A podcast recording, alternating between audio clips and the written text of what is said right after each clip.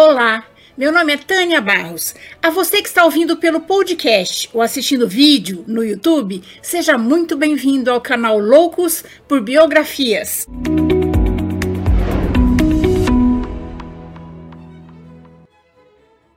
Você é novo por aqui e gosta de biografias, convido você a se inscrever no canal. E se gostar deste vídeo, deixe seu like, seu comentário, porque assim esse conhecimento chega para pelo menos mais duas pessoas.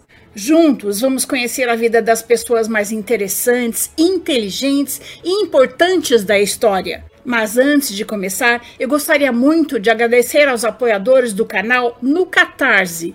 Esse apoio é muito importante para que eu consiga manter o canal. E para quem quiser e puder apoiar o canal, o link do nosso projeto no Catarse está na descrição da biografia.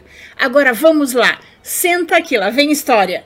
Hoje vamos conhecer um pouco da vida e da obra de Maria Quitéria de Jesus. Considerada a Joana d'Arc brasileira, Maria Quitéria foi a primeira mulher militar no Brasil e considerada heroína por ser a mais importante guerreira no conflito contra a monarquia portuguesa durante a Guerra da Independência do Brasil, que durou de 1821 a 1824. Já que somente os homens podiam fazer parte do exército, Maria Quitéria não teve dúvidas. Disfarçou-se de homem e apresentou-se como soldado Medeiros, para conseguir se alistar entre os voluntários na guerra. Acabou sendo desmascarada pelo seu pai, mas foi defendida pelo seu comandante, que não permitiu que ela saísse das tropas, porque Quitéria era importante na luta contra os portugueses, já que ela já era reconhecida por sua facilidade com o manejo de armas e sua disciplina militar. Quitéria teve atuação destacada em várias lutas importantes e foi condecorada pelo imperador Dom Pedro I com a Ordem Imperial do Cruzeiro do Sul. Mais uma brasileira que vale a pena conhecermos a história. Maria Quitéria de Jesus nasceu no dia 27 de julho de 1792, numa fazenda onde hoje fica a cidade de Feira de Santana, na Bahia. Filha do português Gonçalo Alves de Almeida e de Joana Maria de Jesus. Teve uma infância livre e feliz, mas isso mudou quando ela tinha 10 anos e sua mãe faleceu. Após a morte da mãe, Quitéria ficou responsável por cuidar dos afazeres da casa e das suas duas irmãs menores. Seu pai casou-se novamente, mas logo ficou viúvo. Casou-se pela terceira vez e teve mais três filhos. Sua segunda madrasta não aceitava o jeito independente de Quitéria, e para não brigar o tempo todo, ela ficava o máximo que podia fora de casa. Maria Quitéria não frequentou a escola e era diferente das moças da sua época. Ela era mais independente, sabia pescar, caçar, manejar a arma e montar a cavalo. O processo de emancipação do Brasil não foi pacífico. Houve luta, especialmente no Nordeste, e esse combate só terminou em 2 de julho de 1823. No dia 7 de setembro de 1822, quando Dom Pedro proclamou a independência do Brasil, as tropas portuguesas que estavam na Bahia se recusaram a reconhecê-lo como imperador. E vários batalhões de voluntários foram formados a fim de expulsar as tropas portuguesas que se recusavam a sair do Brasil. Nesse contexto, em 1822, o governo interino da Bahia passou a recrutar voluntários para as lutas de apoio à independência. Maria Quitéria achava importante defender seu país e resolveu se alistar. Pediu permissão ao pai, mas ele lhe proibiu. Seu pai lhe disse que as mulheres teciam, bordavam, cozinhavam, mas não guerreavam. Decidida a lutar pela independência, Maria Quitéria contou com a ajuda de sua irmã, Teresa Maria, e de seu cunhado, José Cordeiro de Medeiros. Ela pegou o uniforme emprestado do cunhado, cortou os cabelos e se apresentou no exército como sendo um homem.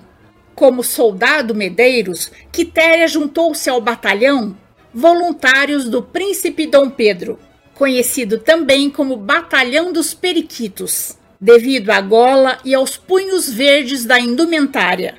Essa aventura de Maria Quitéria lembra muito a história da guerreira chinesa Mulan, que também vestiu-se de homem para lutar. Depois de duas semanas em combate, Quitéria foi descoberta pelo pai. Mas o major José Antônio da Silva Castro não permitiu que ela fosse desligada do exército, pois Maria Quitéria já era reconhecida por sua facilidade em manejar com as armas e sua disciplina militar. Então, Maria Quitéria, após adotar o seu nome verdadeiro, já como cadete, recebeu uma espada e seus acessórios. Ao seu uniforme foi adicionada uma saia, tipo escocesa, em cima da calça. Dessa forma, Maria Quitéria participou lado a lado com os homens em várias batalhas. Sua coragem em ingressar em um meio masculino chamou a atenção de outras mulheres, as quais passaram a juntar-se às tropas e formaram um grupo comandado por Maria Quitéria. Quitéria participou de vários combates com seu batalhão, entre os quais a defesa da ilha de Maré, da Barra do Paraguaçu, de Itapuã e de Pituba. Nesta última, atacou uma trincheira inimiga e prendeu dois soldados portugueses no dia 2 de julho de 1823, quando finalmente o exército pacificador entrou na cidade de Salvador, Maria Quitéria marchava com seu batalhão e foi saudada e homenageada pela população por seu exemplo de bravura nos campos de batalha. Com a derrota das tropas portuguesas em julho de 1823, Maria Quitéria foi promovida a alferes de linha e reconhecida como heroína da independência. Em uma audiência especial, Maria Quitéria recebeu das mãos do imperador Dom Pedro I o título de Cavaleiro da Ordem Imperial do Cruzeiro, a insígnia máxima que um brasileiro poderia obter naquele período. Reformada com o soldo de alferes, Maria Quitéria resolveu retornar à região onde morava e pediu ao imperador Dom Pedro I que escrevesse uma carta ao seu pai, reconhecendo sua importância na guerra pela independência do Brasil e pedindo que ele a perdoasse por sua desobediência. Ao ler a carta vindo do imperador, seu pai a perdoou. Posteriormente, Maria Quitéria casou-se com seu antigo namorado, o lavrador Gabriel Pereira de Brito, com quem teve uma filha, Luísa Maria da Conceição. Quando ficou viúva, Maria Quitéria mudou-se para Feira de Santana, para tentar receber parte da herança do pai que havia falecido em 1834. Com a morosidade da justiça, Quitéria desistiu do inventário do pai e foi com sua filha morar em Salvador. Foi em Salvador que Maria Quitéria faleceu, em 21 de agosto de 1853. Estava quase cega e em total anonimato. Seus restos mortais estão depositados na Igreja Matriz do Santíssimo Sacramento, no bairro de Nazaré, em Salvador. Maria Quitéria tornou-se um símbolo da emancipação feminina e um exemplo para mulheres de todo o país. Ela mostrou que lugar de mulher é onde ela quiser. A heroína da independência foi condecorada patrona do quadro complementar de oficiais do Exército Brasileiro.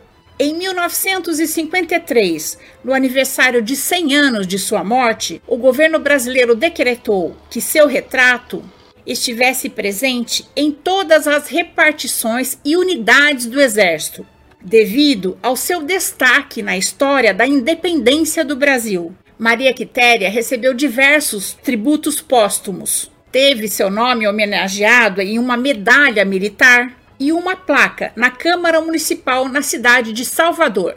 Criou-se a Comenda Maria Quitéria em Feira de Santana, mas talvez uma das homenagens mais importantes a Maria Quitéria seja o monumento erguido também em Feira de Santana. A estátua de uma mulher em posição de combate simboliza sua posição de enfrentamento não só perante a guerra, mas também perante a vida. E essa é a nossa história de hoje. Eu espero ter contribuído para que seu dia seja bom. Se você gostou, deixe seu joinha, faça seu comentário, conheça as outras histórias do canal e compartilhe com seus amigos. Lembrando que o canal Loucos por Biografias traz novas histórias toda semana no YouTube e em podcast. Encontro vocês na próxima biografia do canal. Até mais!